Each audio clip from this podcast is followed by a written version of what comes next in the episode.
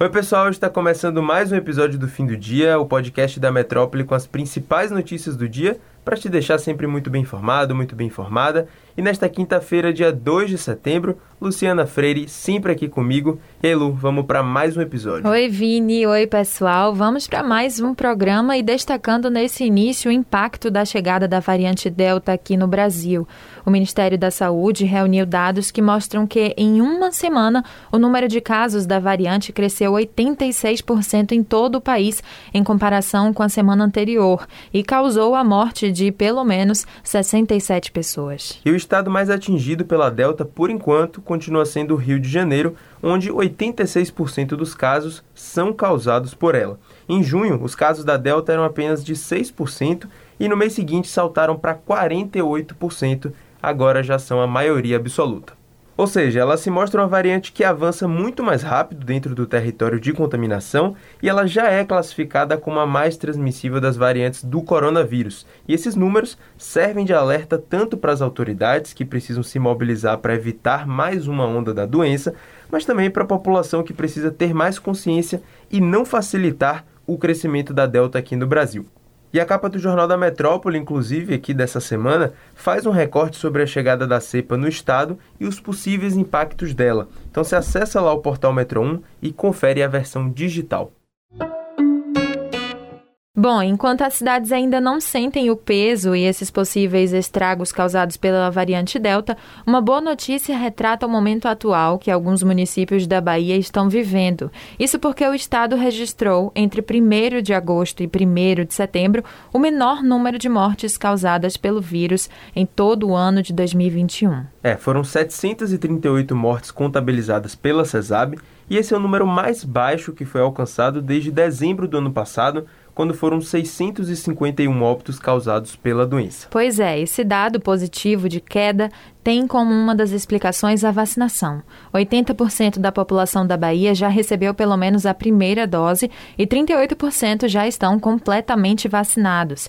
E esse número segue crescendo, principalmente pela regularidade que as vacinas começaram a chegar aqui no estado. Amanhã mesmo a Bahia vai receber 234 mil doses dos imunizantes e dar continuidade à vacinação dos adolescentes ou de quem ainda está atrasado e não se vacinou.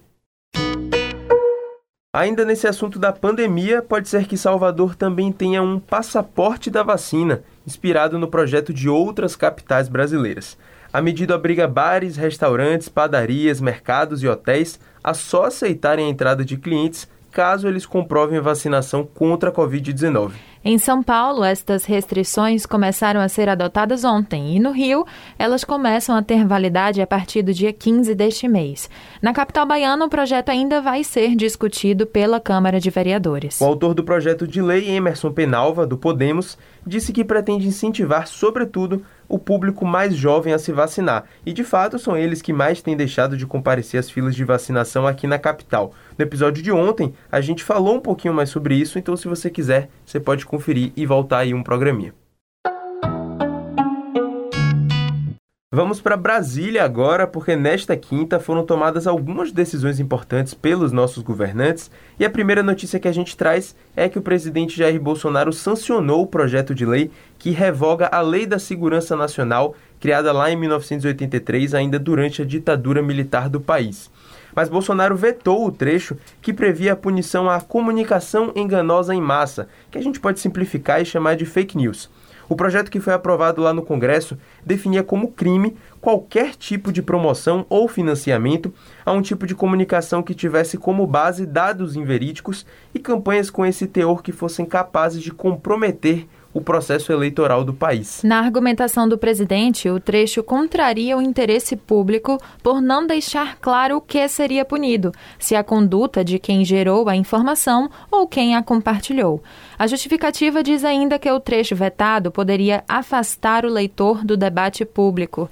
Importante lembrarmos que Bolsonaro é investigado no Supremo Tribunal Federal no chamado inquérito das fake news, que apura justamente a divulgação de informações falsas. No Congresso, o Senado rejeitou o projeto que criava o novo Programa Emergencial de Manutenção do Emprego e da Renda. O PLV 17 de 2021 previa redução de jornadas e salários e suspensão de contrato de trabalho durante a pandemia, e agora ele vai ser arquivado. O governo tentou negociar e até mesmo sugeriu um enxugamento da proposta com a retirada de trechos que alteravam a CLT, que é a consolidação das leis trabalhistas. Apesar das tentativas, a estratégia não foi suficiente. Por 47 a 27, o plenário do Senado derrubou o pacote trabalhista defendido pelos ministros. As medidas já tinham sido aprovadas pela Câmara, onde o clima político é mais favorável ao Palácio do Planalto do que no Senado. Com essa decisão da maioria dos senadores, o texto sobre o Programa Emergencial de Corte de Jornada e de Salários de Trabalhadores da Iniciativa Privada não vai poder ser aprovado pelo presidente Jair Bolsonaro. Na prática, o Senado enterrou a discussão sobre as medidas na área trabalhista.